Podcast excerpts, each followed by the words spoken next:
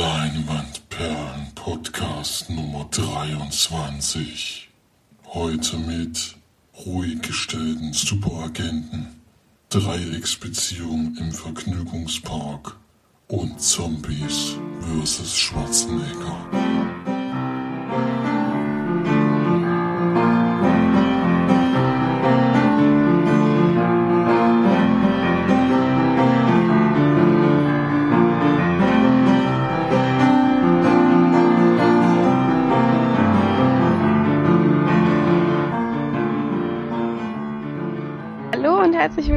Zur neuen Sendung von uns Leinwandperlen. Wir begrüßen euch jetzt mal wieder in bewohnter Gesellschaft, die Margie und der Flori. Servus. Und Felix ist auch wieder mit dabei. Grüße. Letztes Mal hat es ja leider nicht geklappt, dass ich da sein konnte. Das fand ich wirklich äußerst schade und ich weise auch die rote Karte zurück und werde sie nicht, nicht akzeptieren. ähm, werde demnächst auch selbst mal welche verteilen. wir haben noch nicht so ein, Out so ein Outtake von uns gegeben. Jo, jo, jo, Bisher. das wollen wir noch, wollen wir noch drauf warten, ne? naja, auf jeden Fall wärt ihr sowieso verloren, wenn ich nicht mitmachen würde. Von daher gibt's hier ja sowieso nichts. Und dann machen wir mal gewohnt weiter, würde ich sagen. Denn Felix fängt wieder an mit dem Film Start der Woche. Die Starts vom 1.10.2015 sind das diesmal.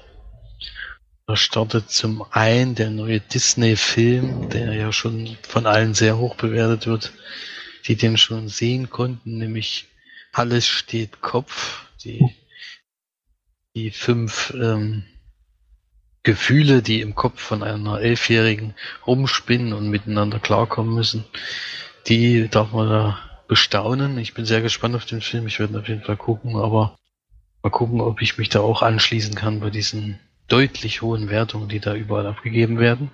Der ist ja vor allem von Pixar. Also es ist zwar von Disney gekauft worden, aber die, die, Pixar-Filme sind ja vor allem so, so gut. Ja. Dann haben wir Recrashen, der Horrorfilm mit Emma Watson und Ethan Hawke in der Hauptrolle. Das Sieht der Trailer richtig cool aus, ja. Da bin ich sehr gespannt, ob der bei euch noch in das Nie kommen könnte. Ja, der besteht ja noch die Möglichkeit und da geht's um eine Dame, die einen Polizist besucht. Das ist dann die Emma Watson, die wohl ziemlich verstört ist durch irgendwas. Und alle warnen auch, den Polizisten da in dieses ganze Geschehen mit einzugreifen, weil da doch komische Dinge passieren. Und die passieren dann natürlich auch. Also der Trailer sah ganz gut aus, aber weiß noch nicht, in welche Richtung das geht. Scheint ja wieder was mit äh, kirchlich was zu tun zu haben. Ja, dann haben wir noch Sicario. Der anläuft, den besprechen wir allerdings heute noch, deswegen werde ich da jetzt nicht so wahnsinnig viel dazu sagen. Der läuft auch am 1.10. an und die weiteren Neustarts sind jetzt eher kleinere Sachen. Gut, dann macht Lori weiter mit den Filmen Parts der Woche. Auf Platz 5 der kleine Rabe Socke 2. Platz 4 weiterhin die Minions. Auf Platz 3 der erste Neueinsteiger, den wir auch schon gesehen haben, Sinister 2. Auf Platz 2 noch ein Neueinsteiger, auch schon von uns gesehen, das Link, Everwest. Und Platz 1 natürlich immer noch unangefochten und mit großem, großem Vorsprung. Fuck You Goethe 2, der zweiten Woche immer noch mit 1,4 Millionen Besuchern am Wochenende. Hm. Traurig, traurig. Also wir werden auf jeden Fall nicht dazu kommen, aber viele Leute wollen den anscheinend gerne sehen. Ja. Ja, vor allem hat jetzt eine Freundin von mir den Film geguckt, die fand den ersten Teil auch sehr lustig. Und die fand den auch richtig schlecht. Nicht einmal gelacht hat, meint. Das hört man ja von vielen Seiten, ja. Deswegen ich habe den ersten Teil noch nicht gesehen. Bei dieser aber. Geschichte, ich, ich, ich habe hab ja gar nicht gewusst, dass das genau dieselbe Geschichte ist wie im ersten Teil. Ich habe gedacht, der geht mit denen auf Klassenfahrt und was weiß ich. Und dann ist, fährt er eigentlich auf diese Klassenfahrt dahin, weil er ja mal früher Diamanten geraubt hat und die da in Thailand irgendwo vergraben hat. Ey, so ein Schwachsinn. Das ist echt unglaublich, wie man so eine dämliche Geschichte dann wieder, also, naja, ich wollte mich nicht aufregen. Wir werden den Film nicht gucken und Deswegen ist es ja ich egal. Werde, Mich wundert es nur immer wieder. Ich werde irgendwann mal den ersten Teil nachholen, weil der ja relativ gut bewertet wird. Obwohl der euch auch nicht so also, hat gefallen hat. Mir wahrscheinlich nicht gefallen. Nee. Ja, hm, aber. Nur die eine Szene war. Eine Szene ist ein bisschen wenig. Mhm. Ja, Das mal stimmt. schmunzeln konnte man vielleicht, aber es war nicht das, was man gedacht hat nach den vielen Besuchern. Also da sollte man sich nicht blenden lassen.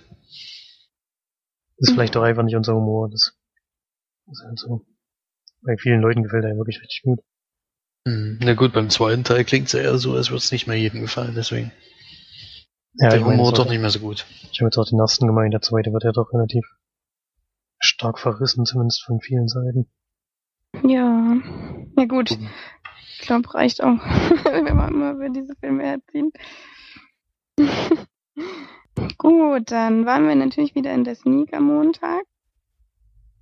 Und auch wieder ein Audiotake aufgenommen. Und da haben wir jetzt auch noch mal schnell rein.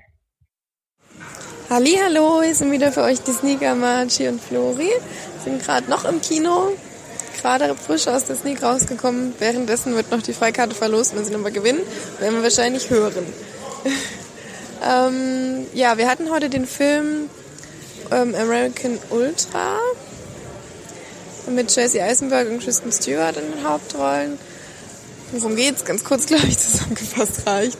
Ist eine Action, Komödien, Thriller, Gedöns auf jeden Fall, ähm, in dem es darum geht, dass Jesse Eisenberg einen, naja, einen jungen Käfer spielt sozusagen, der sein Leben nicht so ganz auf die Reihe kriegt, ähm, dessen Freundin Kristen Stewart ist und der dann irgendwie durch gewisse Zufälle dann rausbekommen, dass er eigentlich ein Agent äh, der CIA ist, der aber ruhig gestellt wurde durch irgendwelche Medikamente oder so, vergessen hat, dass er es ist und dann durch dadurch, dass die CIA dann total sinnloserweise beschließt, ihn umzubringen, ähm, dann wieder dazu kommt, ein Agent zu werden. Ja. Ja, ich glaube, das reicht für die Zusammenfassung, oder? Also ich habe mich wirklich köstlich amüsiert. Ich hatte schon lange, lange nicht mehr so viel gelacht bei einem Film. Also ich habe echt sehr, sehr viel Spaß gehabt, muss ich sagen. Das wollte der Film, glaube ich, auch bringen.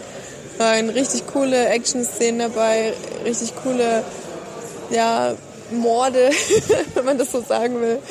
Echt total super inszeniert und Chasey Eisenberg hat es super rübergebracht, wieder diese Loser-Rolle. Und eigentlich ist er aber voll der voll der King. Und es war richtig, richtig lustig. Und das Drehbuch war echt, es war spitze, zumindest die, die Gespräche unter den einzelnen Darstellern waren teilweise so lustig, dass ich äh, noch Minuten später lachen musste. Und hatte ich schon lange nicht mehr im Film. Und da habe ich echt war ich doch sehr, sehr begeistert jetzt am Ende und würde dem Film so 8 von 10 Leinwandperlen geben. Gucken, was Flori sagt. Ich bin mir jetzt nicht ganz sicher, ob es einen Comic gibt davon, weil es kommt mir ein bisschen so vor, es war so ein bisschen comichaft, kann man sagen. Alles sehr bunten Farben teilweise. Und so ein bisschen, kleines bisschen vom, von der Art her hat es mich erinnert an Kick-Ass. Es geht so ein bisschen langsam los und dann am Ende geht's aber, das ist wirklich schon teilweise richtig brutal. Das ist ja nicht am Ende, das ist ja schon mitten Ja. im Film, da geht's schon voll bam, bam, bam. Da wird's wirklich richtig brutal, muss man sagen. Also das ist jetzt nichts für schwache Gemüter. Das kann man schon so sehen. Ansonsten muss ich March recht geben. Ich hatte auch richtig viel Spaß und Kickers fand ich ja schon großartig. Und da reiht er sich für mich ein. Ist vielleicht nicht ganz so gut, aber kommt auf jeden Fall sehr nah ran. Und ich bin da sogar bei 9 von 10 Leinwandperlen, weil ich habe mich richtig gut unterhalten gefühlt. Und es hat auch richtig Spaß gemacht. Ja, bei mir pendelt es auch zwischen 8 und 9, muss ich sagen. Also je länger ich auch drüber nachdenke, desto mehr erinnere ich mich dran, wie sehr ich gelacht habe, wie köstlich amüsiert. So coole Szenen dabei, die man wirklich so noch nicht gesehen hat, glaube ich. Ja, vor allem so wirklich einfach lustige, nicht so, nicht so komischer Pipi-Kaka-Humor, sondern einfach wirklich total intelligente, super inszenierte Szenen, die wirklich einen einfach nur total zum Lachen bringen. Und ich würde ihn definitiv auch noch mal gucken. Ja, ich auch. Also, ich werde ihn auch nochmal gucken. Ich auch, ich auch. Vielleicht Also- sogar im Kino, mal sehen. Ja, das, da würde ich sogar auch noch mal mit reingehen. Das war schon super. Also nur eine große Empfehlung von uns. Ähm, wenn man wieder Lust auf so einen Film hat, auf jeden Fall angucken. Na dann viel Spaß beim weiteren Podcast. Ja. soll ich jetzt sagen, es war ein solider Film? Sag einfach in normalen Sätzen. Es war ein solider Film, ich werde mir aber nicht nochmal angucken. Wertung von 0 bis 10. Sieben. Ja, über Humor, Action und Schwachsinn alles dabei gewesen. an sich sehr unterhaltsam, guter Sneak-Film. Allerdings nicht so, ja, für Sonntagabend oder so nochmal im Fernsehen gucken bräuchte ich es nicht. Skala 6, würde ich sagen. Ja, also es war auf jeden Fall wirklich sehr lustig. Aber Das war, ja, das war echt ein ganz schöner Kracher. ja, muss man schon mal sagen, war echt, war empfehlenswert, auf jeden Fall. Kann man sich sehr, sehr gerne mal angucken und ich würde auch voll gerne mal vielleicht mit Felix ähm, reingehen ins Kino auch. Der läuft ja erst vier Wochen an, da ist ja ein bisschen Zeit vergangen. Und äh, kann man den vielleicht mal zusammen gucken, weil ich glaube, dass Felix auch sehr viel Spaß dran haben wird an dem Film. Und Ja, besonders ich finde der, ein bisschen, äh, ich habe ein bisschen Angst, dass der gar nicht hier kommt, aber ich hoffe doch, dass der Ja, irgendwo das kommt. Also hier in dem Kino, den ich hier im Ort habe, da kommt er garantiert nicht, da bin ich mir ziemlich sicher. Deswegen muss ich wohl einen weiteren Weg auf mich nehmen, um den dann nochmal gucken zu können. die eine, man muss einfach, wenn ihr den Film guckt, schaut auf die eine Szene, da lag ich wirklich, ich hab da, noch habe ich doch lange danach gelacht. Äh, wenn ich ähm, nicht im Kino gewesen wäre, hätte ich mich wahrscheinlich auf den Boden gelegt vor Lachen. Und zwar ist das im Supermarkt relativ am Ende, wo dann Jesse Eisenberg mit dem einen Laufer hieß er, glaube ich, oder? Ja, La Laffer. Laufer, ja, der ähm, dann am Ende versucht, ihn dann rauszulocken, also der wo Jesse Heisenberg dann rauskommen soll, ja. Das Komischerweise klappt's Welt- nicht. Nee, das wirklich das, war- das war so unglaublich lustig. Ich habe lange nicht mehr so krass gelacht. Also das, nee, das war schon wirklich. ja, guckt euch an und achtet auf die Szene und dann wisst ihr hundertprozentig welche, weil die wirklich, also da wenn der nicht da jemand nicht drüber lacht, der ja, keine Ahnung, der hat keinen Humor. Oder einen schlechten. Er hat einen schlechten Humor.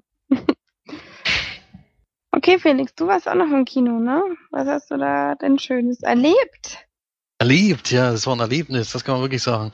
Denn ich war zum ersten Mal in der Pressevorführung, das heißt nicht nur kostenloser Eintritt, sondern auch noch kostenloses Essen und Getränke für den Film, also besser kann es ja gar nicht laufen. Popcorn oder durch- Nee, es gab Snacks, also es gab äh, Mars, Twix und äh, Nüsse. Knassrig, Ja. und Felix. Salzstangen. Aber es war, äh, Pressevorführung heißt ja auch meistens vormittags oder mittags und es war um halb eins. Und da hat man jetzt noch nicht so viel Lust auf so viel Süßigkeiten, deswegen habe ich da gar nicht so viel genommen. Aber Getränke ist natürlich wirklich eine sehr schöne Geschichte. Die kosten ja immer so wahnsinnig viel Geld. Hast zehn Bier getrunken. Netter, ne Bier gab's glaube ich gar nicht, oder? Ich glaube nicht, ne. Also es würde mich jedenfalls wundern, dass die dann besoffen die Pressevorführung gucken. ist glaube ich auch nicht ganz Sinn der Sache. Vor allem meistens ist ja vormittags. Ich weiß nicht, ob da die Leute schon ja, Bier trinken müssen. Auf jeden Natürlich. Fall netterweise gesponsert durch einen Kinocast, durch den Erik, den hatte ich nämlich gefragt, ob er eine Pressevorführung in der Zeit hat, wo ich in Berlin bin. Das hat genau gepasst zum Glück. Am letzten Tag konnte ich da noch eine sehen und der Film hieß Sicario, was übersetzt heißt Auftragskiller. Und mitspielen tut da Emily Blunt, Josh Brolin und Benicio del Toro. Und gemacht ist der Film von Dennis Villeneuve, dem, äh, den ich von Namen her jetzt nicht kannte, aber wo ich danach geguckt habe, habe ich gesehen, dass sein letzter Film Prisoner, Prisoners war, der uns ja allen eigentlich ziemlich gut gefallen hat. Er Deswegen, hat allerdings auch Enemy gemacht, den ich ein bisschen abgefahren fand, aber nicht richtig, glaube ich, nicht verstanden habe. ja, den hat er auch gemacht, das stimmt. Aber der letzte Film hat uns vor allen Dingen alle überzeugt.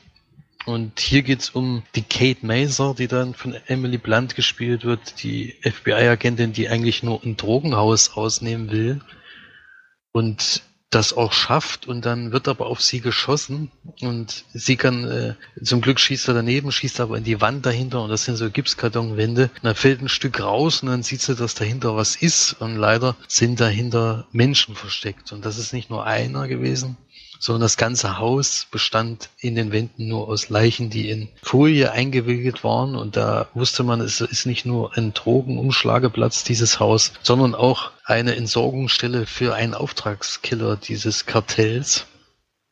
Und dann passiert noch ein kleines Unglück, weswegen sie dann zur Aufsichtsbehörde muss. Und dort sitzt dann aber jemand mit dabei, den sie gar nicht kennt. Und der bildet dann eine neue Taskforce, die auch in Mexiko eingreifen darf und fragt sie, ob sie nicht mit dabei sein will, um dieses ganze Kartell auszuheben.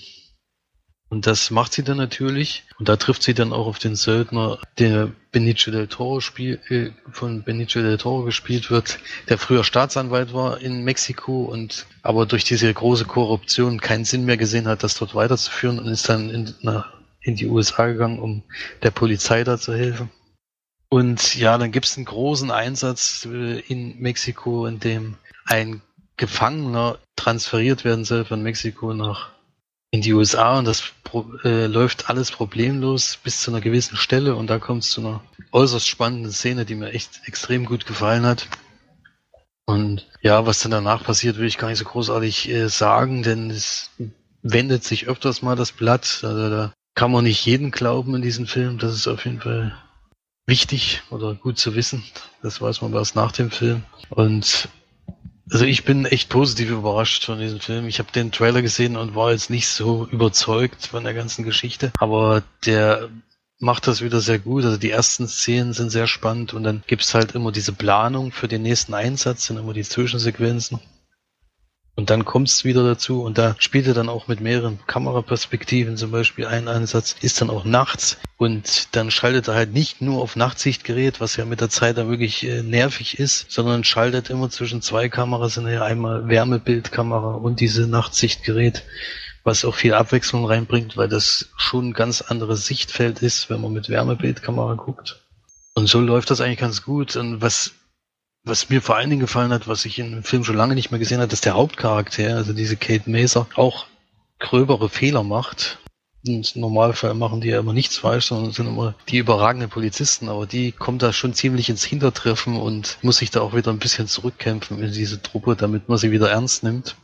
Und ja, dadurch, dass er sich auch oft wendet und alles, ist das wirklich äh, echt überzeugend gewesen und die nach dem Film habe ich dann auch äh, mehreren Leuten in der Gruppe zugehört, was die so zu dem Film sagen. Es waren anscheinend irgend, vielleicht auch richtige Redakteure von der Zeitung da, das weiß ich jetzt natürlich nicht. Und die haben auch gesagt, dass das äußerst realistisch war, dieser Film, denn es gibt irgendwie keine Szene, die irgendwie total äh, blödsinnig gewesen wäre oder wo Action gewesen wäre, die absolut unrealistisch ist. Das hat mich dann auch im Endeffekt überzeugt, weil ich denke, das kann es in den USA schon so gegeben haben, wie das jetzt dort abgelaufen ist. Das ist, glaube ich, nicht ganz utopisch. Also ich hoffe, dass ihr den am Montag sehen könnt, das Sneak, aber ich hoffe ja bei euch immer eh viele Filme. Deswegen, ich würde ja auch gerne, dass er Regression sieht und American Ultra am besten gleich nochmal. Aber das wird wahrscheinlich nicht passieren. Und es ist ja relativ wahrscheinlich, weil Erik vom Kinocast den jetzt, als wir American Ultra hatten, ähm, den, Sicario hatte. Genau, den besten Karte. Ja, ich hoffe, ich hoffe auch, ich weiß ja nicht, wie er ihn fand, aber. Er fand ihn sehr, sehr, sehr gut. Ja, gut. Dann sind wir da ziemlich einer Meinung. Das Einzige, was mir ein bisschen äh, nicht ganz gefallen hat, ist, dass der Film über zwei Stunden geht und diese eine Planungsphase der wirklich einen großen Zeitraum einnimmt, was dann ein bisschen zu lang war, meiner Meinung nach. Und es gibt auch eine Szene im Film, die war irgendwie überflüssig, fand ich jedenfalls. Also die hat jetzt nicht zum äh, Fortführen des, äh, der Geschichte genützt, sondern ist einfach da gewesen, um den Film noch ein bisschen zu verlängern. Oder ich habe es halt nicht verstanden oder sowas. Aber ich bin auch echt positiv überrascht und hätte nach dem Trailer nicht gedacht, dass das dann doch wieder ein guter Film ist. Hätte ich aber damals bei Prisoners auch nicht gedacht. Wir hatten den Trailer, glaube ich, jetzt gefühlte zehnmal oder so vor das nie. Und ich finde den eigentlich nicht so schlecht. Ich habe schon gedacht, dass das was werden könnte, gerade bei dem Regisseur. Ich wusste, dass der Prisoners gemacht hat. Also deswegen habe ich da schon ein bisschen was erwartet und jetzt hat man ja, ein bisschen Lust gekriegt auf den Film. Vielleicht haben ja, die ja ich fand auch den, den Trailer auch echt ansprechend und ich fand, der sieht aus wie irgendwie jeder zehnte Film mittlerweile und ja, deswegen, das, das habe ich ja eher damit gemeint, dass, dass die, dass es eher so ein Trailer war wie jeder andere. Deswegen, es war irgendwie nicht so, mhm. dass ich jetzt Trailer gesehen habe, gedacht habe, da muss ich jetzt unbedingt reingehen. Das ist ja. Aber in dem Trailer, finde ich, kommt, in dem Trailer kommt schon so ein bisschen rüber, dass die Personen alles ein bisschen zwiegespalten sind und man nicht so richtig weiß, wer steht das ist vor allem wirklich eine auf welcher Seite. Ja.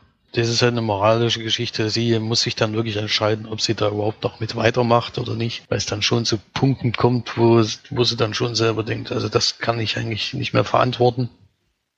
Das gibt's natürlich auch. Deswegen, es gibt, wendet sich öfters und ist auf jeden Fall spannend. Und ich finde, die Actionsequenzen sind bei dem irgendwie sehr, sehr gut gemacht. Sind mit ganz einfachen Mitteln zwar, aber ich hatte schon lange nicht mehr so eine spannende Szene wie bei diesem Grenzübergang. Da war ich echt gebannt. Und würde dem Film deswegen acht von zehn Leinwandperlen geben. Jetzt nicht so viel wie Prisoners, der hat mir noch ein bisschen besser gefallen, aber auf jeden Fall eine sehr hohe, trotzdem eine sehr hohe Wertung.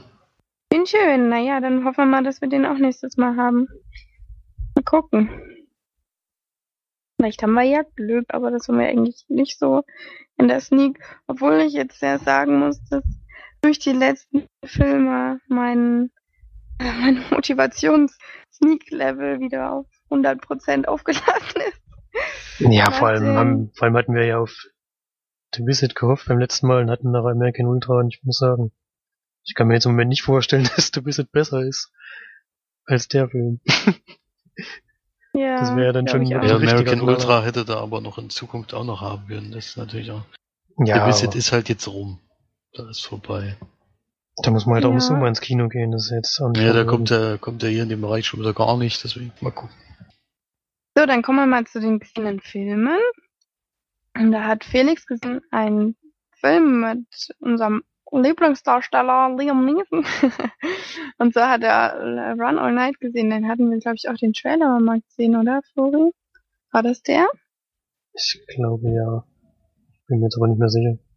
Es Glaube gibt ja so auch. viele, es gibt ja so viele Actionfilme mit Liam Neeson, da kann man schon mal durcheinander kommen. Alle halbe Jahr kommt da einer. Ja. hatten wir, ja, ich glaube, da hatten wir schon den Trailer gesehen und fanden den schon nicht ganz so toll. Aber naja, wollen wir mal nicht voreingenommen sein und mal hören, was Felix dazu sagt. Ja, die Möglichkeit, dass ihr den Sneak ha- habt, äh, hatte ich ja damals schon vermutet, aber der ist dann doch nicht gekommen.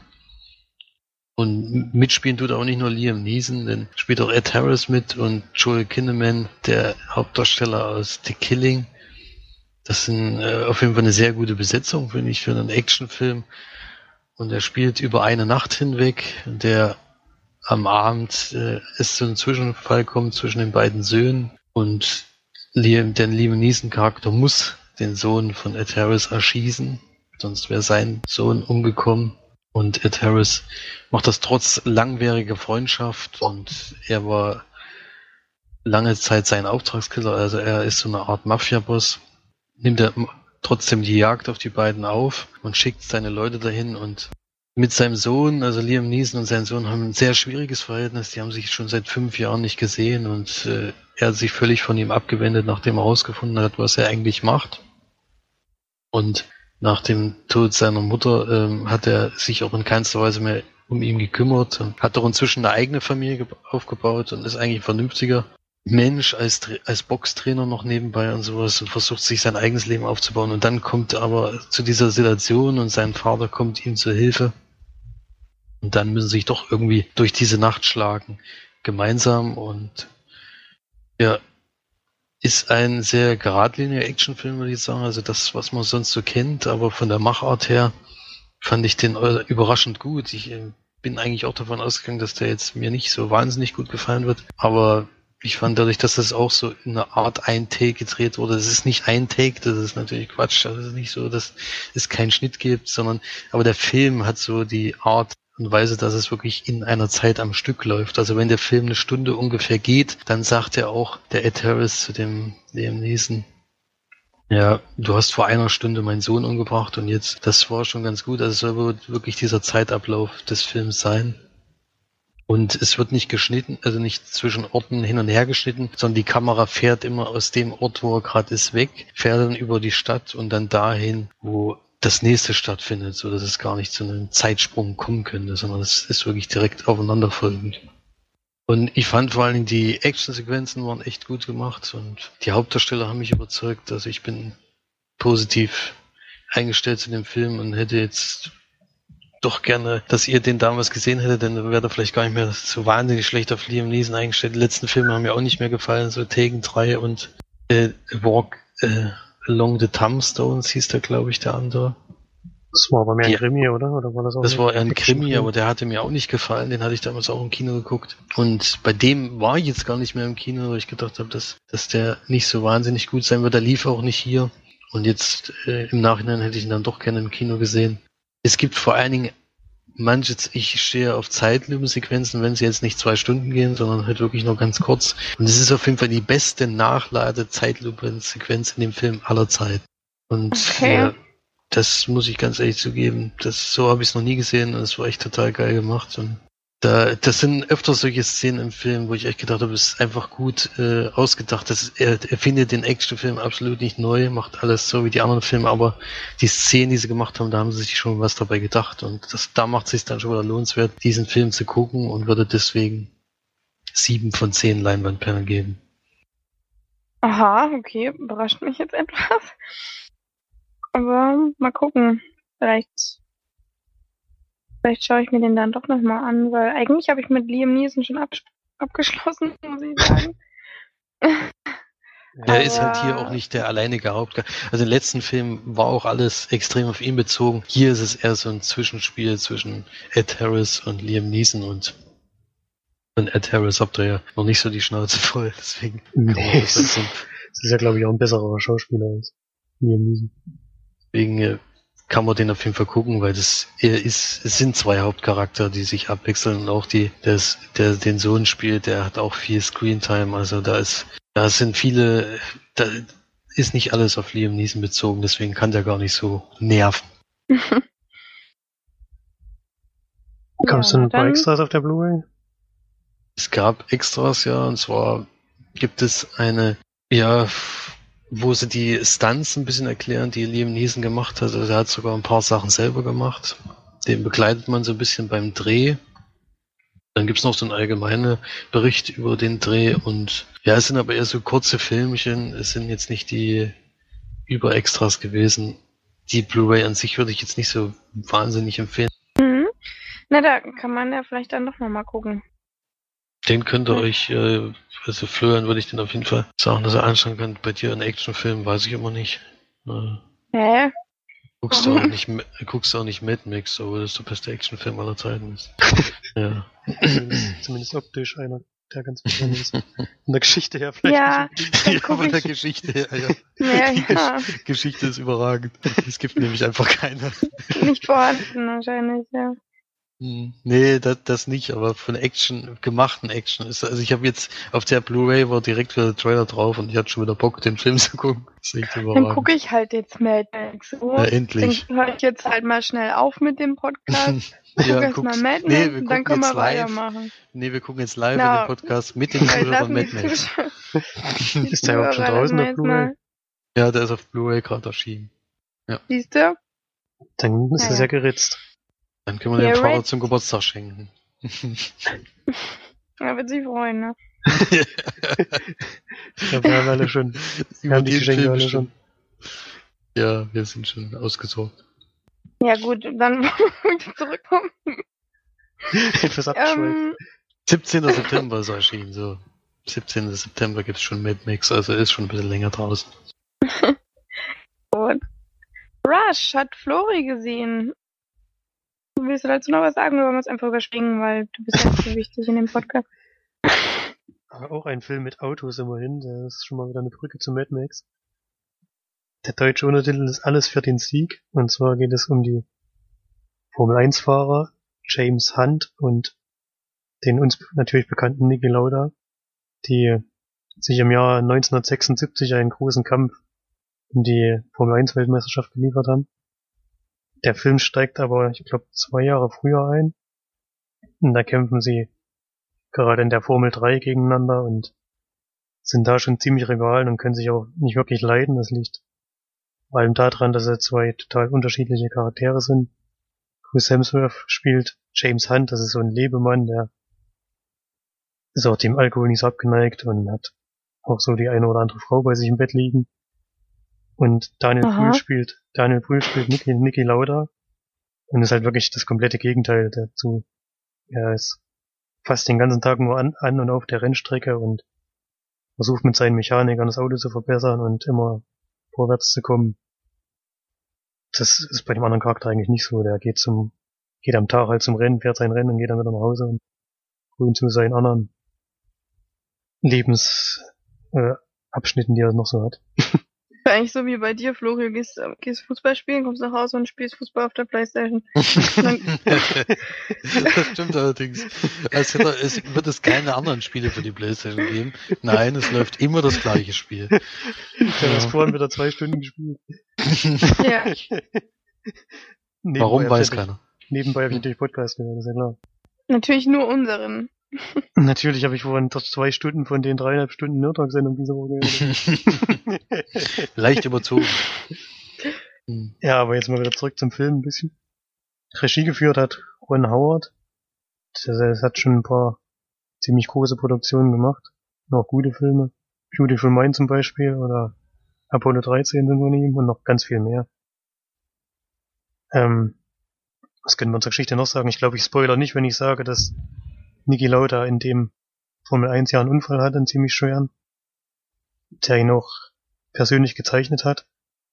Das wusste ich, aber was ich nicht wusste, war, wie schnell der nach diesem Unfall wieder Rennen gefahren ist. Das fand ich schon ziemlich krass. Und zwar nur, weil er sich halt so einen Zweikampf geliefert hat mit James Hunt um die Weltmeisterschaft und unbedingt seine Position halten wollte. Zu dem Zeitpunkt war er nämlich noch Erster. Aber es war natürlich logisch, wenn er die restlichen Rennen nicht mehr fahren kann, dass dann, dass er dann diese Position verlieren würde. Und ist eigentlich gesundheitsmäßig noch gar nicht wieder in dem Zustand, Rennen zu fahren. Ich weiß nicht genau, wie nah das an den wirklichen Ereignissen ist, aber ich denke mal, das wird schon so halbwegs stimmen. Und es wird auch sehr gut dargestellt von Daniel Brühl. Das muss man schon sagen. Der spielt es sehr gut. Hat sich auch sehr gut diesen österreichischen Akzent antrainiert von Niki Lauda. Was mir noch gut gefallen, sehr gut gefallen hat bei dem Film, sind die Rennszenen, die sind sehr realistisch und gut inszeniert. Ich bin halt kein Film von Chris Hemsworth, da bin ich glaube ich nicht der Einzige. Ich finde, das ist kein guter Schauspieler, der hat eigentlich eine relativ einfache Rolle. Man muss eigentlich nur in dem Film zwei oder drei dramatische Szenen spielen, aber das war schon zu anspruchsvoll. sowas, sowas kann er halt einfach nicht. Und der zieht es ein bisschen runter und stinkt auch ein bisschen ab gegenüber Daniel Brühl. Das muss man schon so sagen.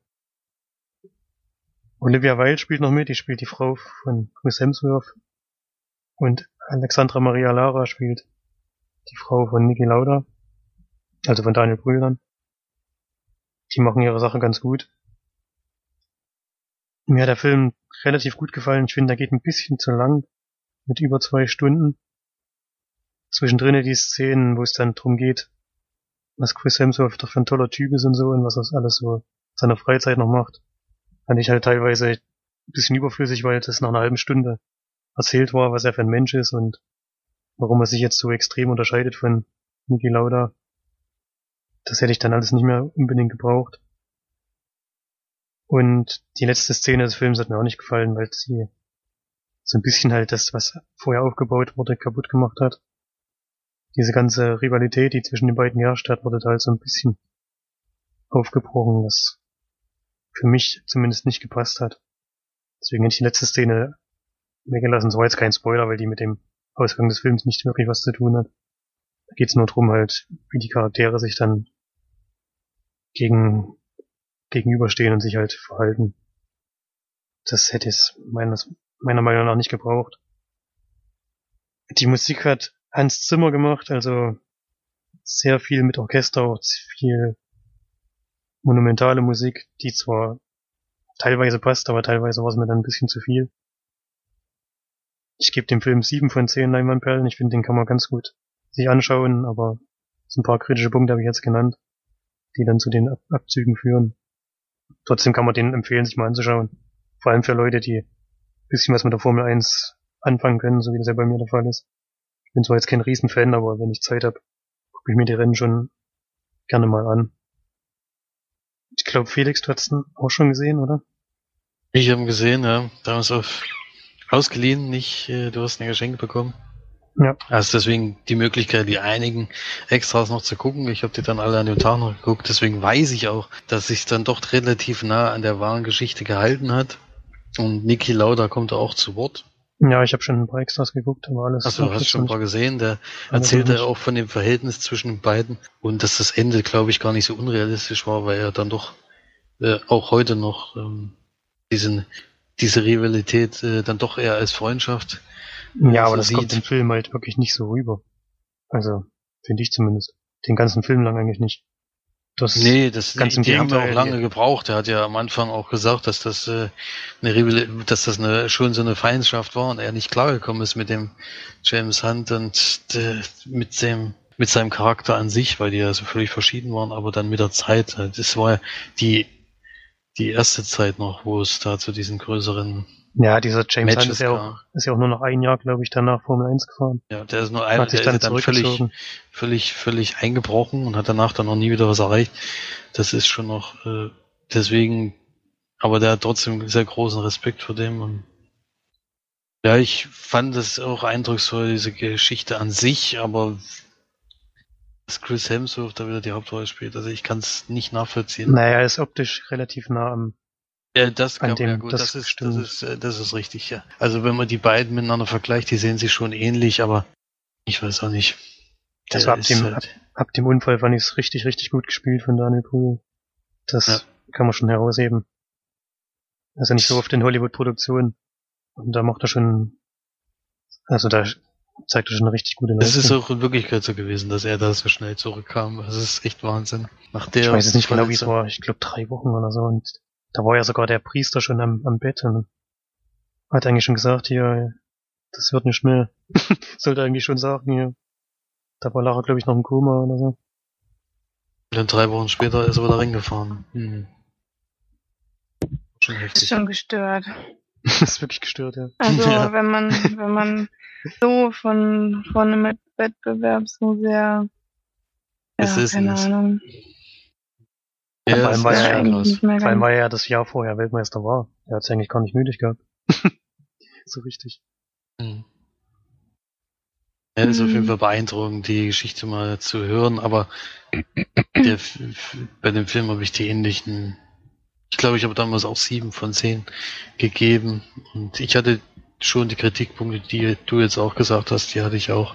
Der Hauptcharakter ist einfach kein besonders toller Schauspieler und ein bisschen zu lang fand ich es auch. Das ist schon die, die Sachen, die mich auch gestört haben. Ja, die Rennszenen sind eigentlich immer ziemlich kurz gehalten, deswegen. Aber Das, das passt schon, aber die- dann die diese Extras- Nebengeschichte. Diese halt- Extras, wie sie die Rennszenen gemacht haben, hast du aber schon gesehen. Oder nicht? Welche meinst du da? Nee, da Das- gibt's so einen extra Abschnitt, wo es nur um die Rennsequenzen geht. Hm, Nee, ich glaube nicht. Ich habe nur gehört, Ja, dass das halt alles nicht. auf einer, alles nur auf einer Rennstrecke gemacht haben. Alles auf einer die- Rennstrecke, aber es ist Ja. nichts animiert. Keine Szene. Das habe ich mir fast gedacht, ja, weil es sieht doch nicht animiert aus. Mhm. Das ist schon krass. Ja, die haben halt Ja. nur die, die Farben, Und die haben also halt auch die, dieses die Renntempo. Leute verändert, die da rumlaufen und die fahren halt natürlich. Haben sie so Ja. getan, als wären sie irgendwo anders. Obwohl es immer die gleiche Boxengasse war. das Renntempo ist halt auch extrem hoch gewesen, also auch in den Filmszenen ist es nicht irgendwie großartig verschnellert äh, worden durch den Schnitt oder durch die Technik danach, sondern die haben schon sehr hohes Tempo auch bei diesen Fahrsequenzen gehabt. Ja, das kommt schon so, so rüber, deswegen habe ich gesagt, die, also die Szenen sind wirklich sehr gut gemacht. Fand ich auch. Ja, ich muss mich da ein bisschen von überzeugen, weil ich bin ähm, ein bisschen skeptisch bei Daniel Brühl. Ich kann mir nicht vorstellen, dass der gut spielen kann irgendwie. Ich fand ihn jetzt in keinem Film besonders gut. Aber da bin ich ja mal gespannt, wenn du wirklich sagst, dass der da echt was kann. Da, ja, werde ich mir das doch Ja, mal der- angucken. Der, Nick, der Niki Lauda, der kommt in dem Film schon sehr, sehr, auch teilweise ein bisschen arrogant und so ein bisschen unnahbar und auch sehr, sehr unsympathisch rüber. Eigentlich fast den ganzen Film über. Da muss man sich halt drauf einstellen. Also, das ist jetzt nicht der, wo man denkt, hier, den mag ich jetzt und mit dem gehe ich jetzt mitgefühlsmäßig. Das kommt bei dem halt nicht so an, weil der halt sehr unnahbar ist. Hm. Aber wenn man natürlich so extrem ehrgeizig ist, ist das, glaube ich, auch normal. Wenn man halt wirklich Hat man Ja. Freunde. der macht ja zum Beispiel macht der müssen die Mechaniker irgendwelche Nachtschichten einlegen. Damit sie äh, mit der Früh um sieben wieder eine halbe Sekunde schneller ist oder so. Mhm. Ahnung. dann bringt er dem mal einen Kaffee und sagt, jetzt machen wir aber noch mal drei Stunden was oder so. Und die freuen sich natürlich da übelst drüber. Aber Ja, er ist ja vor allen Dingen so gewesen, dass er auch äh, viel verbessert hat. ja, er hat halt gesagt, was sie machen sollen. Hat Er halt hat erzählt, gesagt, was er gehabt haben will. Und Ja. er hat eigentlich schon den Plan gehabt und sie haben das nur umgesetzt, was er wollte. Das ist ja auch das äh, Sonderbare gewesen. Das kann, glaube ich, heute keiner mehr von den Fahrern, dass Ja, die das- da irgendwas mhm. sagen. würde ich nicht so sagen. Ich glaube, Vettel macht das auch viel, dass der sagt. Also mit, mitredet. Doch, Naja. das denke ich schon. Ich werde auch Cool. Vettel da so ein bisschen mit dem vergleichen. Niki Lauda vielleicht früher. Der ist auch so ein extrem ehrgeiziger Typ. Der auch viel an der Rennstrecke unterwegs ist. Auch neben den normalen Zeiten. Er Das hat ja, glaube ich, vielleicht gesagt, dass der auch äh, den, die Rennstrecke, glaube ich, jedes Mal Abgelaufen ist, ja. abgelaufen ist, aber jedes Mal vier Stunden oder so ist abgelaufen, um sich jede eine Kurve einzuprägen. Also das ist doch. Also der wollte es wissen und der James Hunt war genau das Gegenteil. Der hat äh, ist immer Ja. einfach auf gut Glück hin und hat dann auf Risiko gefahren. Und der ist halt immer sehr aggressiv gefahren. Das ist natürlich auch was, was, das kann man jetzt natürlich mit Hamilton vergleichen, wenn man das will. Das ist auch so ein Lebemann und das passt eigentlich halbwegs, wenn man jetzt Hamilton und Vettel nimmt. Das sind so ungefähr die gleichen Typen, die das damals waren.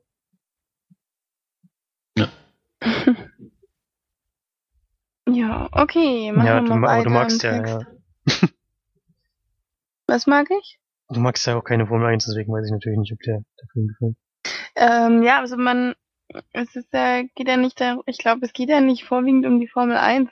Wenn es jetzt wirklich ein Film wäre, wo ich jetzt sehen würde, ähm, ja, da fahren sie Formel 1 und dann fahren sie wieder Formel 1 und dann da nochmal eine Runde, ähm, dann wäre das natürlich nichts für mich, aber es geht ja vorwiegend auch um Niki Laudas Geschichte, nehme ich mal an, und um diesen Zweikampf zwischen den beiden und das ist ja dann schon was, was mich auf jeden Fall interessiert. Also nur zu sagen, mich würde der ni- mir würde der nicht gefallen, weil es um Formel 1 geht, finde ich Quatsch. Also das Das ist, glaube ich, auch hier nicht so, weil diese Rennsequenzen ja schon die spannenden, spannenden Szenen in einem Formel 1 Rennen sind. Ja, na und klar. nicht anderthalb Das ist- Stunden am Stück, wo eigentlich neu, äh, Das ist 80 ja von auch 90 Minuten nichts passiert. ja, Weil das, ist, stimmt äh, allerdings. das, Das ist du für mich siehst auch da ja nur noch- das Spektakuläre, nicht, nicht irgendwie was Langweiliges.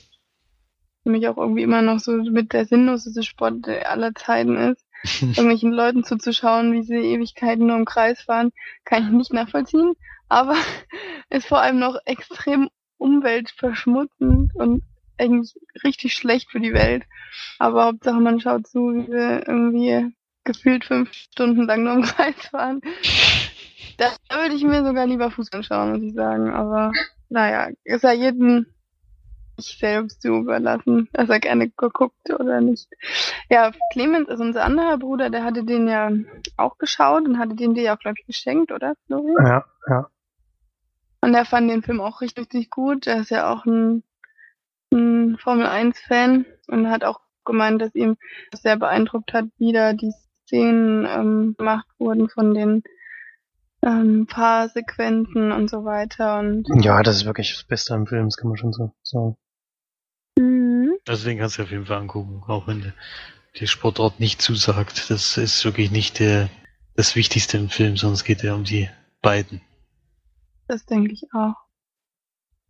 Ja, also dann kommen wir zu dem Film, den ich geguckt habe. Adventureland, Film von 2008, geht eine Stunde 45 ungefähr.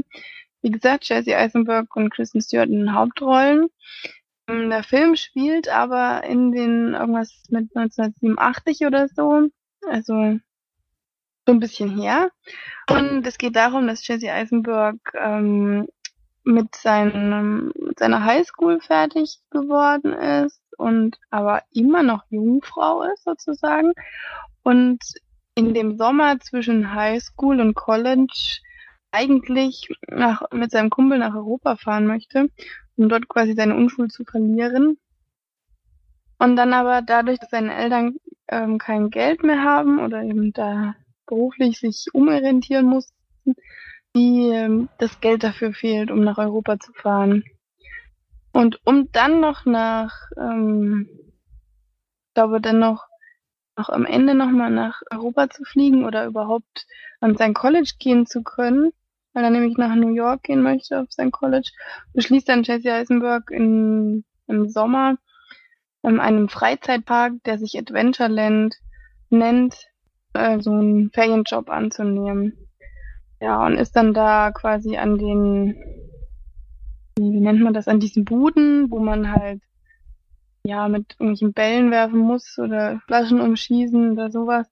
Ähm, und da arbeitet er dann und auf dem Weg trifft er dann irgendwann auf Kristen Stewart, die quasi auch in so einer Bude arbeitet und die freunden sich dann an und er verliebt sich relativ schnell in sie und ähm, ja, das geht dann halt, weiß nicht, was man noch so zu dem Film sagen sollte. Da ist halt dann noch ein gescheiterter Musiker, der in dem, in dem Film dann den übelsten, ja, Hecht spielt, der mit Kristen Stewart aber noch eine Beziehung hat.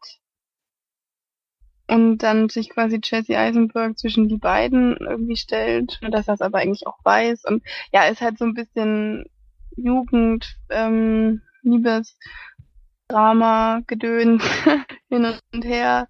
Ähm, also mich hat er mich hat er ein bisschen verwirrt, muss ich sagen. Ich wusste nicht ganz genau, was der Film mir aussagen sollte, weil Kristen Stewart doch dann eine sehr, hm, wie kann man sagen, eine sehr hm, zwiegespaltene Persönlichkeit spielt. Also so ein sie ist zwar in Chelsea Heisenberg verliebt, aber mag Ryan Reynolds, also der da den, den absoluten Hecht spielt, ähm, halt auch sehr oder bla bla und dann geht's halt immer, immer zwischen denen halt hin und her und halt eher so ein Teenager, ja, Drama, aber gefasst natürlich in eine Komödie. Ist halt, also mir hat er nicht so gut gefallen, muss ich sagen. Ich ähm, mag zwar die Art, wie er gemacht ist, man merkt, dass ähm, der Regisseur auch Superbad gemacht hat, finde ich. Besonders durch die Charaktere. Ähm, ja, ich ähm, habe ihn auf Englisch geguckt, also in OV. Und dadurch kamen dann doch relativ viele sehr lustige Szenen zustande. Muss ich sagen, hat ich habe ein paar Mal lachen können, aber ich mich hat er nicht so ganz abgeholt. Also ich fand ihn jetzt nicht besonders toll und ich würde ihm jetzt so, ja, so sechs von zehn Leinwandperlen geben. Also nicht ganz das, was ich erhofft hatte und auf gar keinen Fall vergleichen zu halt mit Superbad, finde ich. Ja, ihr habt den auch gesehen, oder? Ich habe ihn gesehen, ja. Ist aber schon ein bisschen länger her. Ich glaube, mir hat er besser gefallen als dir, aber ich fand ihn jetzt auch nicht so mega toll. Ich war da glaube ich so bei sieben von zehn, aber ich kann jetzt gar nicht mehr sagen, was mich gestört hat. Der ist schon zu lange her, dass ich den gesehen habe. Es überrascht mich jetzt aber, dass du sagst, dass da viele lustige Stellen drin waren. Ich kann mich nicht erinnern, dass ich viel gelacht habe bei dem Film. Aber vielleicht habe ich es Nee, man hat auch vergessen. nicht viel gelacht. Ich habe, es haben sich, äh, durch das Englische fand ich, haben sich einige sehr lustige Szenen gebildet, die jetzt im Deutschen, denke ich, nicht ganz so gut gewesen wären durch die Übersetzung, jetzt habe ich gemeint. Ja, das kann natürlich sein. Ich habe natürlich in Deutsch geguckt, weil mein Englisch überragend ist. Ja, man kann ja mit Untertitel schauen, das mache ich ja auch. Ja, ja. Aber das viele lesen, das geht mir nochmal die Senke. Aber das glaube ich schon, dass da viel von Witz immer verloren geht, ja. Ja. Felix, hast du ihn gesehen? Nein, ich gehöre zu dem, dass ich den Film noch nicht gesehen habe. Ähm, weil es nicht so gereizt hat mich der jetzt noch nicht. Nee, das ist jetzt auch kein Film, den man gesehen haben muss, glaube ich. Ja, finde ich auch. Dann lag ich ja wahrscheinlich Mhm. richtig. Gibt's wichtigere. Gut, dann kommen wir zu unserem letzten gesehenen Film. Den hat wieder Felix gesehen. Der hat sich nämlich Maggie angeschaut. Ja. Der, erstmal die erste Frage an euch. Habt ihr von dem Film schon mal was gehört? Nö. Nee. Ich war nämlich sehr überrascht. Ich habe den in Berlin da in, in, im Laden gesehen und war völlig äh, irritiert, dass ein Film mit Arnold Schwarzenegger und Abigail Breslin in den Hauptrollen äh, auf Blu-ray rauskommt und der lief nicht im Kino und es ist tatsächlich so, dass das eine Blu-ray äh, Direct-to-DVD-Produktion ist, jedenfalls in Deutschland. Hätte ich so nicht erwartet. Aber Abigail Breslin, das ist ja die Darstellerin von Little Miss Sunshine, die Kleine, die hat eh in letzter Zeit nicht mehr diese ganz großen Rollen. Und Arnie, na gut, Arnold ist natürlich immer überragend. Das wissen wir ja. Und der spielt in dem Film den Vater von ihr und es ist in einer Zukunft, in der die Zombies die Welt überrannt haben. Das ist jetzt auch was Neues. Okay. Haben die sich Und- denn auf dem Dachboden versteckt?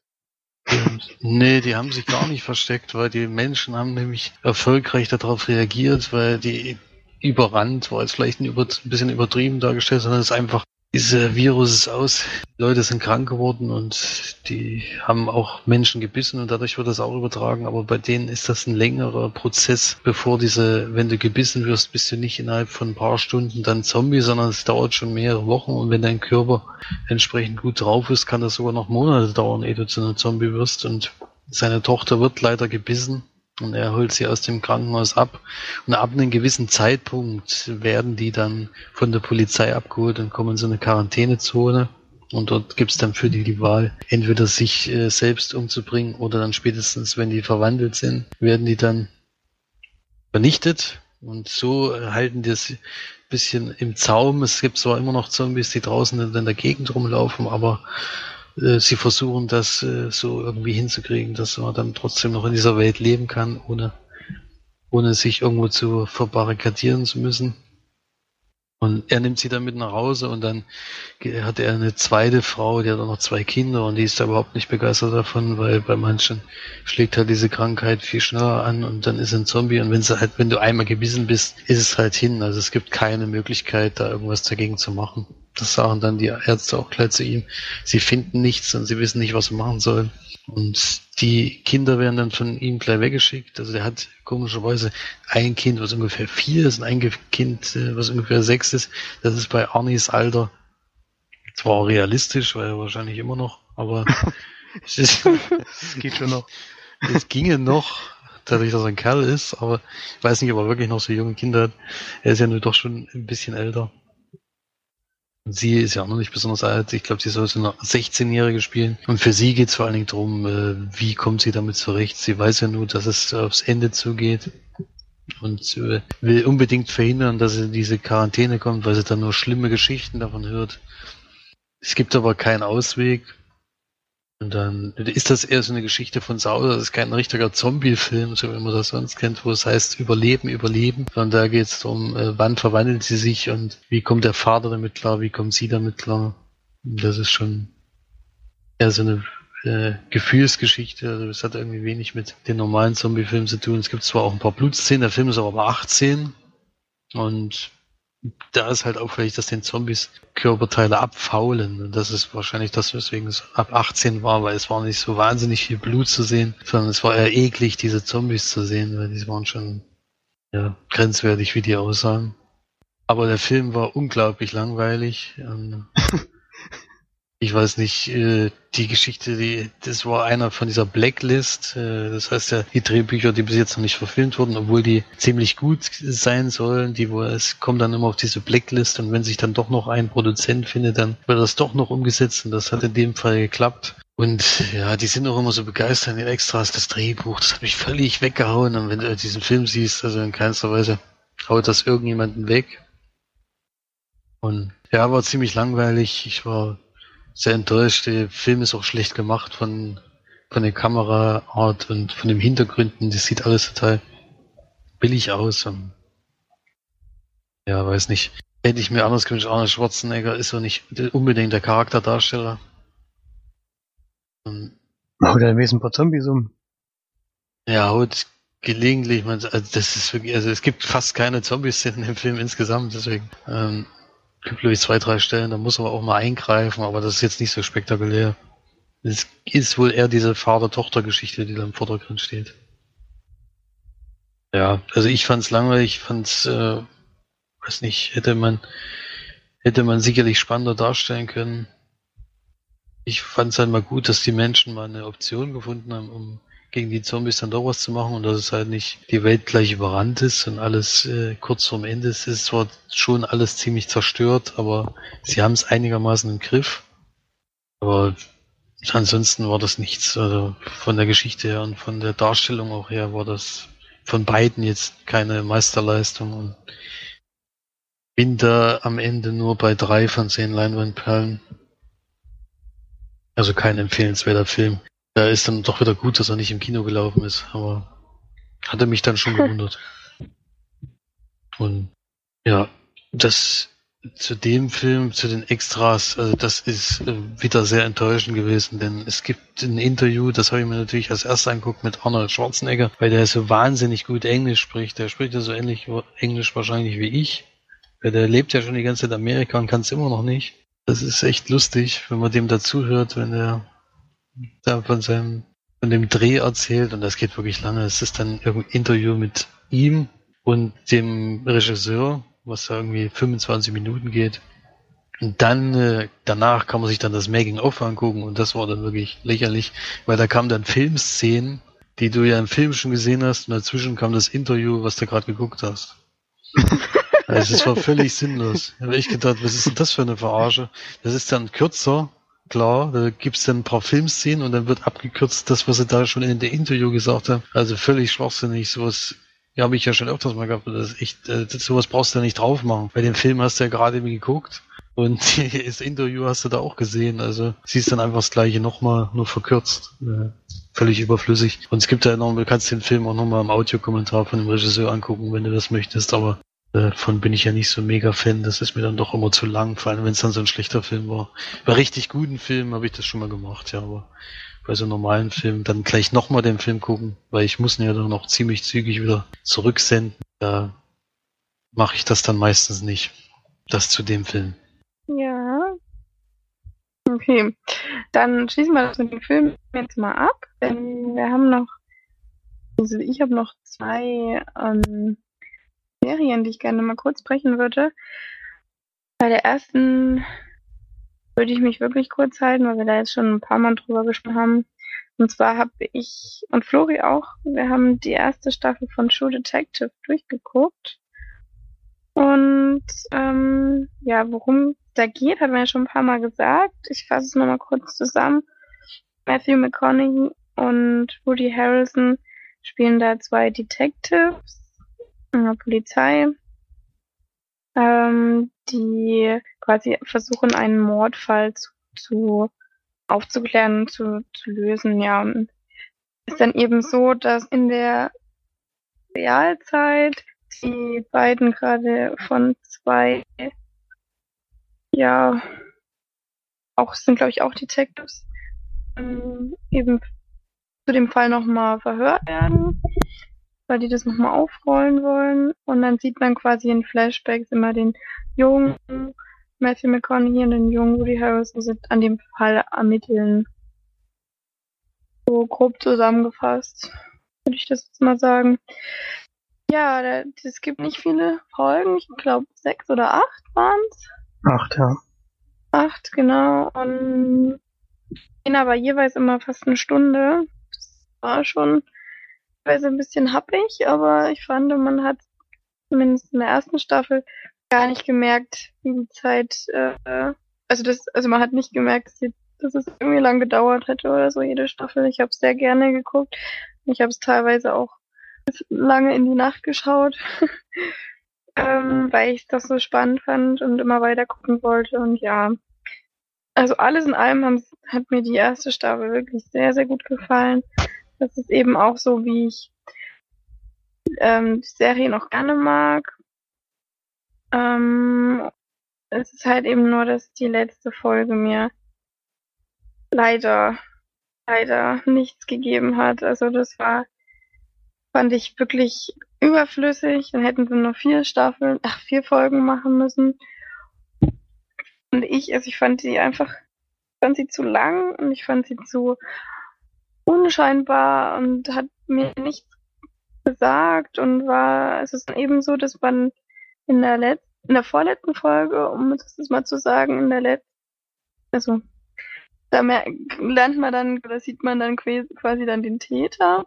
Und in der letzten Folge geht es eben dann nur noch darum, ihn zu schnappen. Und das passiert aber innerhalb der ersten 20 Minuten, dass sie den dann fasst. Und ab dann geht es irgendwie nur noch darum, wie die beiden dann mit dem Aufklären von diesem Fall dann umgehen, sozusagen ganz grob gefasst. Und das ist dann teilweise so kitschig und so überflüssig und der Charakter von Matthew McConaughey wird da nochmal komplett anders gezeigt und überhaupt nicht passend zu dem, was, wie man ihn vorher kennengelernt hat und überhaupt nicht gut. Es hat mir wirklich null gefallen. Die letzte halbe Stunde fand ich ganz, ganz schlecht und das hat mir leider auch die Serie dann etwas runtergezogen, weil wenn dieses Ende nicht gewesen wäre, hätte ich wirklich gesagt, das ist eine super, super gute Serie.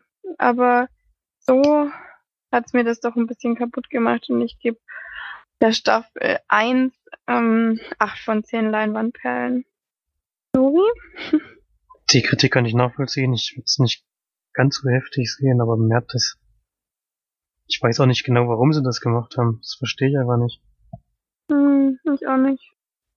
Mir ging das nämlich auch so, dass ich gedacht habe, warum mussten denn jetzt die letzten sechs oder sieben Szenen überhaupt noch sein? Und warum haben sie die so gemacht, wie sie gemacht sind? Weil sie ja entgegen der Charakterentwicklung in der ganzen Serie eigentlich entgegenlaufend ist. Was total unlogisch eigentlich ist. Genauso wie, wie sie jetzt bei Wash, wo ich schon gesagt habe, hier am Ende, sie nachher auf einmal sich ja, nicht gut verstehen, aber miteinander umgehen können, was vorher nicht der Fall war. Und da bei der Serie ist es ja auch so, dass die teilweise wissen sie ja gar nicht, wie sie miteinander umgehen sollen, weil sie so grundverschieden sind und Ja. und das macht das ja eigentlich auch aus die ganze Zeit. Und warum sie das jetzt am Ende unbedingt noch drehen mussten, verstehe ich halt nicht. Trotzdem fand ich es insgesamt richtig gut und durchgehend spannend. Und ich hab, ich gebe neun von zehn Leinwandperlen. Ich ziehe da nicht so viel ab für die letzten 25 Minuten, die sie halt verkackt haben. Aber gut, Ja. das ist halt so. War jetzt auch nur ein Punkt mehr, den ich abgezogen Ja, ist ja okay. Ich meine, Zu wenig, schade. Das äh, ja, ich hatte ja genau dieselbe Punktzahl wie Florian jetzt und ich fand vor allen Dingen, äh, bei dem muss man wirklich herausheben, wie diese Dialoge zwischen diesen beiden Leuten waren. Und vor allem die Weltansichten von Matthew McConaughey, die waren echt Hm, immer wieder erschreckend und auch ja, belustigend. die, zugleich. gerade diese Weltansicht, da hat er ja am Ende so ein bisschen aufgebrochen. Was Ja klar, das ist halt auch Käse, der, was eigentlich mal Quatsch ist. das hat irgendwie nicht so sehr zu der Serie gepasst, ja, aber ansonsten muss man die trotzdem mal gesehen haben und bin sehr gespannt auf die zweite Staffel, obwohl ich da beängstigende Nachrichten bekomme von Leuten, die das schon geguckt haben. mal Das gucken. wäre natürlich schade, wenn sie es verhunzen. Also ich muss ja sagen, ich habe äh, die ähm, Staffel ja auch wieder auf Englisch geguckt. Größtenteils. Und muss sagen, nee, Quatsch, ich habe die, die erste Folge auf Englisch geguckt, genau. Marcos gucke ich gerade auf komplett auf Englisch. Also ich habe die erste Folge auf Englisch geschaut und äh, Matthew McConaughey hat ja wirklich so eine fantastische Sprechstimme, die kann man im Deutschen gar nicht nachmachen. Das ist wirklich, er hat ja so einen texanischen Akzent, so einen ganz leichten und er, der macht so als Säusel so ein bisschen vor sich hin. Das ist wirklich ein Traum von der Stimme, die er hat. Der nuschelt so ein bisschen sich rein, aber das ist ganz, also richtig, richtig cool. Und ich kann es nur empfehlen, das mal auf Englisch zu schauen.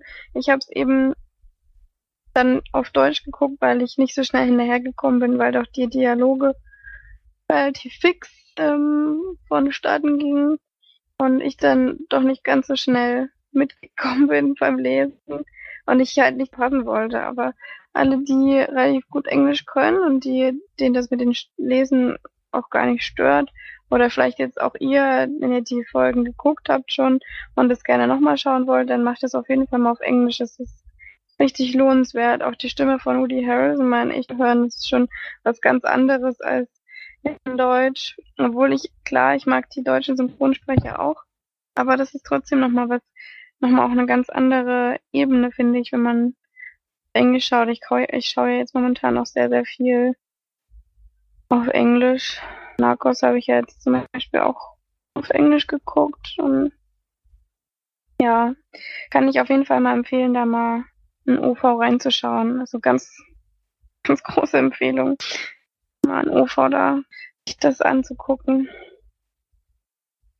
Gut, ja, und das dann kann man ja machen.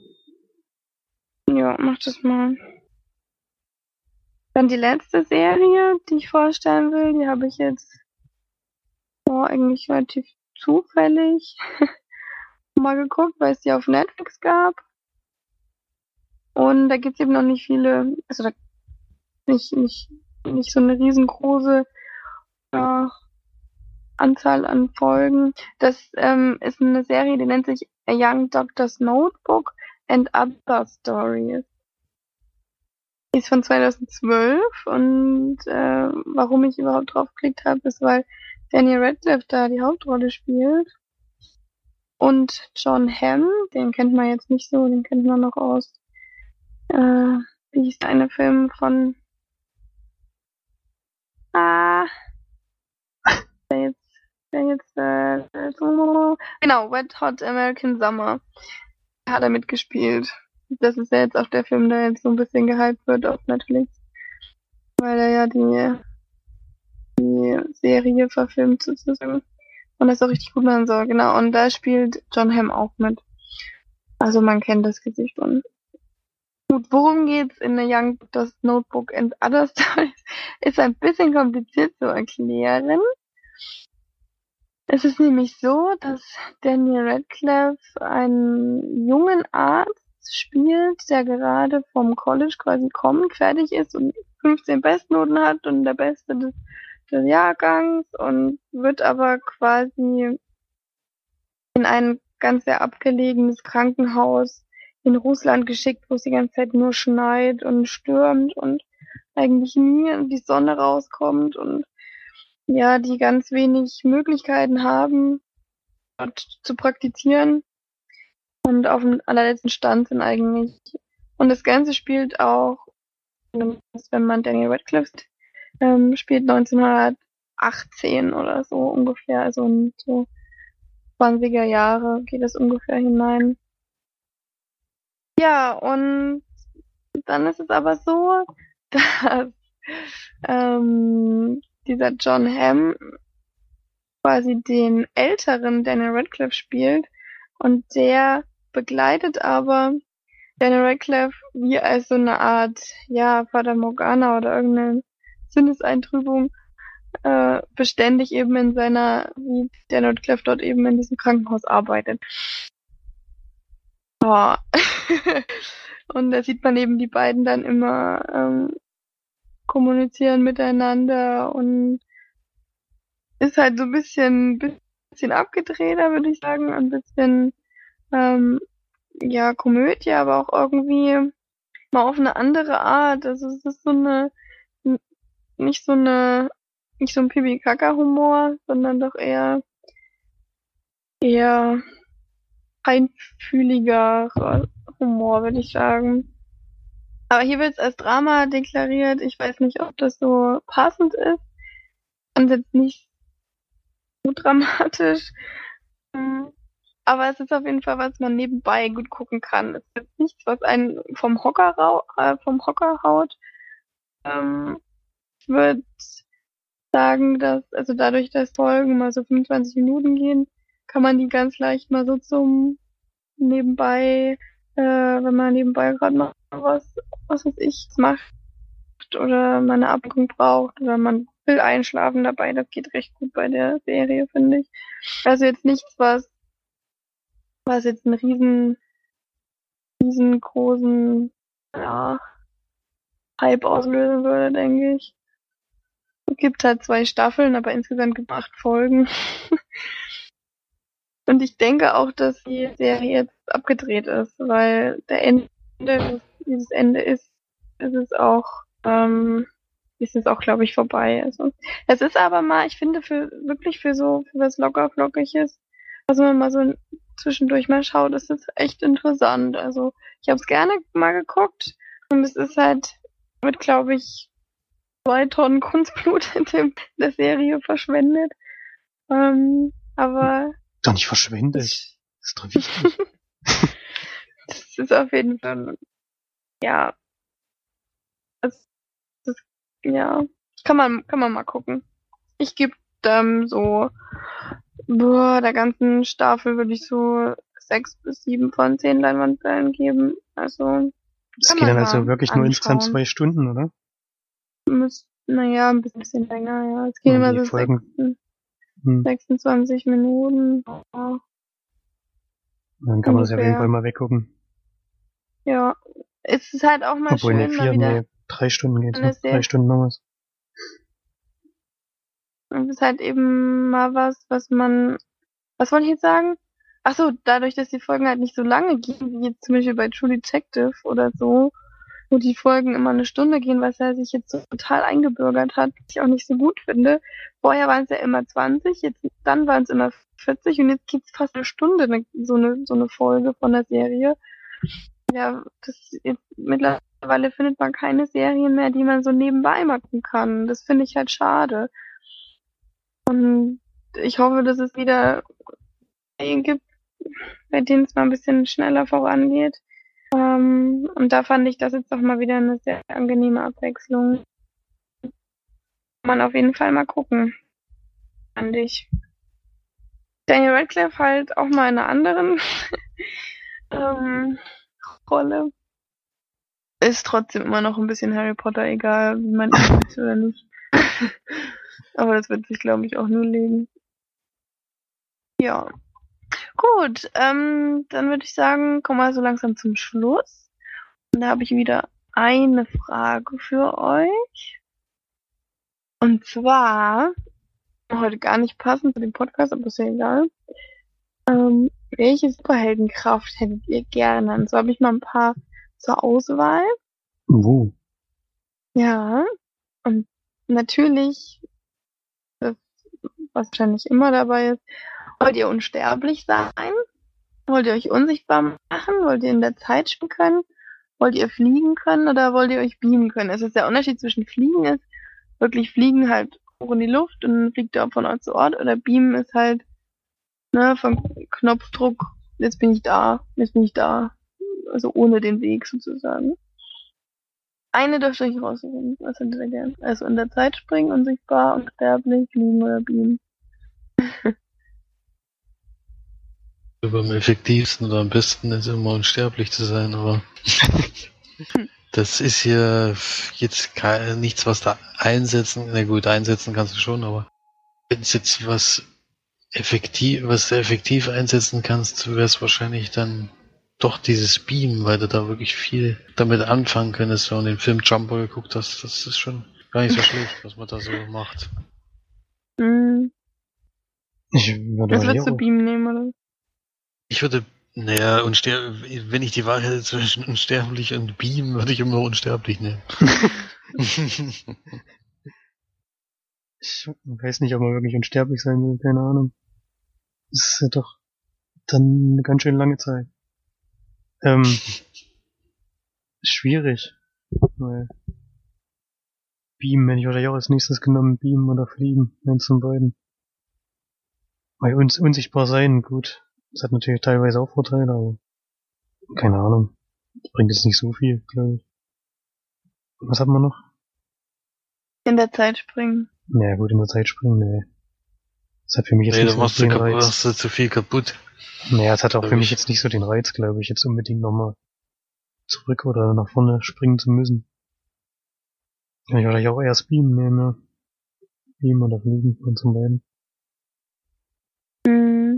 Also bei mir ist ja der Reich um, äh, Reiz, der Reiz, unsterblich zu sein, irgendwie nicht sehr hoch, weil ich habe irgendwie keine Lust, hier ewig rumzugammeln. Ich weiß auch gar nicht, was ich die ganze Zeit machen soll. Man weiß es nicht, also wenn man sich's aussuchen könnte, ist halt echt schwierig. Normalerweise würd, hast du die einfach. Ich würde, glaube ich, unsichtbar machen, weil alles, was du, also keine Ahnung, alles, was du gerne machen willst oder würdest, kannst du, glaube ich, machen, wenn du unsichtbar bist. Setzt dich in ein Flugzeug rein, fliegst irgendwo hin oder du stehst irgendwo oder keine Ahnung, gehst halt in eine Bank rein, holst dir das Geld. Dich sieht halt keiner oder keiner oder du musst halt, du musst halt eigentlich überhaupt nichts mehr machen. Also du kannst Ja, das ist ja ähnlich wie Beam wahrscheinlich. und kannst überall hin. Naja, oder du kommst aus, ja, kommst aus irgendwelchen Situationen raus, in denen du nicht sein willst. Und ich glaube, das ist mit eigentlich mit coolste Beam und äh, unsichtbar und Fliegen finde ich auch. Also Fliegen, Fliegen ist halt so ein Ding, ne? Ich habe halt extreme Höhenangst. Ich glaube, wenn ich fliegen könnte, hätte ich dann keine mehr, weil dann würde ich ja nicht Das stimmt, runterfallen. Dann könnte Ja, ich ja einfach ja. fliegen. Dann bräuchte ich ja keine Angst mehr haben. Ich glaub, Fliegen ist auch eine gute Idee eigentlich. Naja, Mhm. nee, es gibt da einige Kriterien. Das Aussuchen ist echt schwer. Mhm. Meistens äh, erhält man die auch so. Also ich äh, versuche ja schon die ganze Zeit, dass mich irgendeine Spinne beißt, aber bis jetzt haben die das noch nicht gemacht. Schade, ne? Äh, oder ich, ich habe auch mal gedacht, wenn ich, ich wirklich mal in der Nähe von Atomkraftwerk mich aufhalte. Ein Atomkraftwerk. Atomkraftwerk. Dann könnte man ja da eigentlich auch ein bisschen grünlicher. Dann. Mhm. Aber es hat auch nicht funktioniert. Also, es stimmt alles nicht, nicht so richtig, was die da erzählen. Verstehe ich überhaupt nicht. Hm. Gut. Okay, dann war's das wieder für den Podcast diese Woche. Nein, Quatsch war es gar nicht. Oh mein Gott, ich hätte jetzt hier fast das absolute Beste vergessen. Kann ja nicht wahr sein. Das wäre bitter gewesen. Das wäre jetzt bitter gewesen, ja. Ganz Wir, mental drauf vorbereitet. wir haben ja noch was zu verkündigen. Beziehungsweise etwas zu tun, denn wir haben ja unser tolles Gewinnspiel gehabt für die ähm, Cineplex VIP-Karte, die uns der liebe Erik äh, zur Verfügung gestellt hat. Und da wollen wir jetzt von den vielen, vielen Teilnehmern, die fleißig kommentiert haben, wollen wir natürlich einen Gewinner heraussuchen.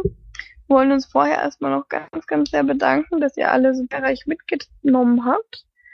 Ähm, und haben auch noch eine kleine Überraschung, denn dadurch, dass so viele Leute mitgemacht haben, äh, wurde ja beschlossen im letzten Podcast, dass wir noch zwei Filme verlosen werden.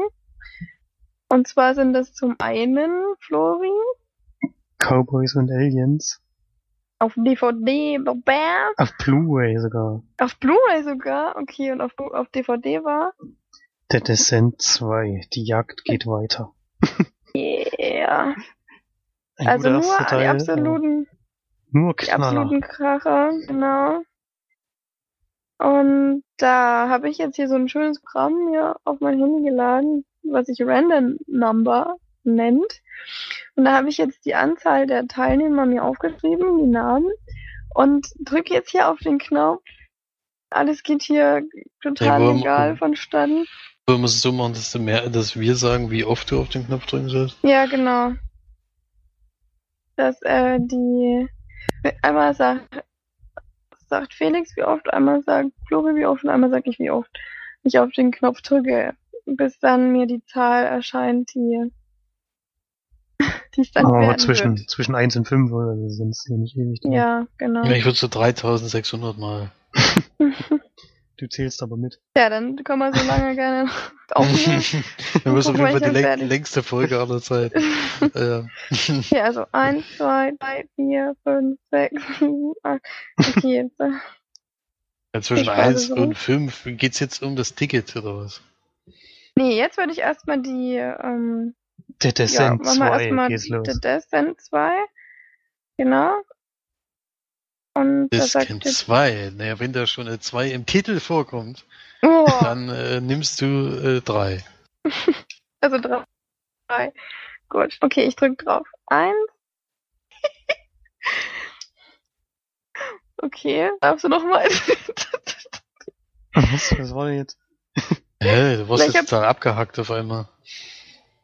Echt? Warum? Also es war, es kam die Null raus. die wir nicht haben. Deswegen muss ich jetzt ja, du musst natürlich von eine 1 Eins bis. Dings eingeben. Ja, habe ich Ja. jetzt auch. Okay, dann drücke ich nochmal. Es Der läuft. Nullte sind ja dann eigentlich wieder wir, also haben wir die Blu-ray zurück. Genau, so behalten wir sie jetzt. Okay, nee, ich drück noch mal dreimal. Eins, Ja. zwei, drei. Die 14. Die 14 ist Susanne. Herzlichen Glückwunsch, Susanne. Wir werden dich nochmal kon kontaktieren, falls deine Adresse stimmt, die du da angegeben hast, deine E-Mail-Adresse. Schreiben wir dir oder du hörst ja hoffentlich auf den Podcast. Du hast jetzt eine Blu-ray Eine DVD. eine DVD mit The Descent äh, gewonnen. Ähm, du kannst uns natürlich auch, oder alle anderen können es natürlich auch schreiben über zum Beispiel march.leinwandperlen.de oder auch Florian Felix, Florian und Felix, at leinwandperlen.de, dass wir eure Kontaktdaten überhaupt auch bekommen. Ne? Gut, dann Flori. Cowboy vs. Alien. Was sagst du für eine Zahl? Ich nehme die fünf. Okay. Eins, zwei, drei, vier, fünf. Die 36. Stefan, herzlichen Glückwunsch. Du bekommst die Blu-ray mit Cowboy vs. Aliens zugeschickt. Wenn du uns kontaktierst, oder wir gucken eben, dass wir dich irgendwie erreichen, mal gucken. Aber herzlichen Glückwunsch. Freust dich hoffentlich riesig über diese Blu-ray. ähm, ja, ist auf jeden Fall schon mal ein Kracher. So, und jetzt Trommelwirbel, Trommelwirbel, Trommelwirbel. Jetzt kommt natürlich das Highlight. Wer bekommt die Cineplex 2 Karte von uns? Und ich nehme mal die 4. Also ich drücke jetzt viermal drauf und dann haben wir den absoluten Gewinner. Mal gucken, wer es sein wird. Ich bin gespannt. Okay. Eins, zwei, drei, vier. Die fünf. Die fünf ist Alexander. Herzlichen Glückwunsch. Du hast gewonnen. Yeah, yeah, yeah, yeah, yeah, yeah. Uh, Alexander Hype. Alexander Hype. Yeah. Genau. Du hast gewonnen. Bro. Wollen wir denn nochmal den Kommentar vorlesen? Den, oh Gott, da muss ich jetzt aber schnell machen. Nee, warte, ich hab's. Ja? Ich würde in die goldenen Zwanziger reisen. Da gab es mit Sicherheit jede Menge tolle Partys und keine Sorgen. Okay, der Börsen, der, der Börsencrash war blöd, aber okay. Ist auf jeden Fall ein guter Kommentar. Also du hast es verdient. Vielen Dank fürs Mitmachen auch nochmal an alle. Das hätten Und- natürlich auch alle anderen verdient, also. Nee. Nur Nee. dieser Kommentar ist der wahre. So, dann haben wir es jetzt, würde ich sagen. Sind wir durch mit dem Podcast. Ich hoffe, euch hat es gefallen und ihr hört uns auch schön fleißig weiter. Genau, und dann bis zum nächsten Mal wieder. Tschüss. Tschüss. Tschüss.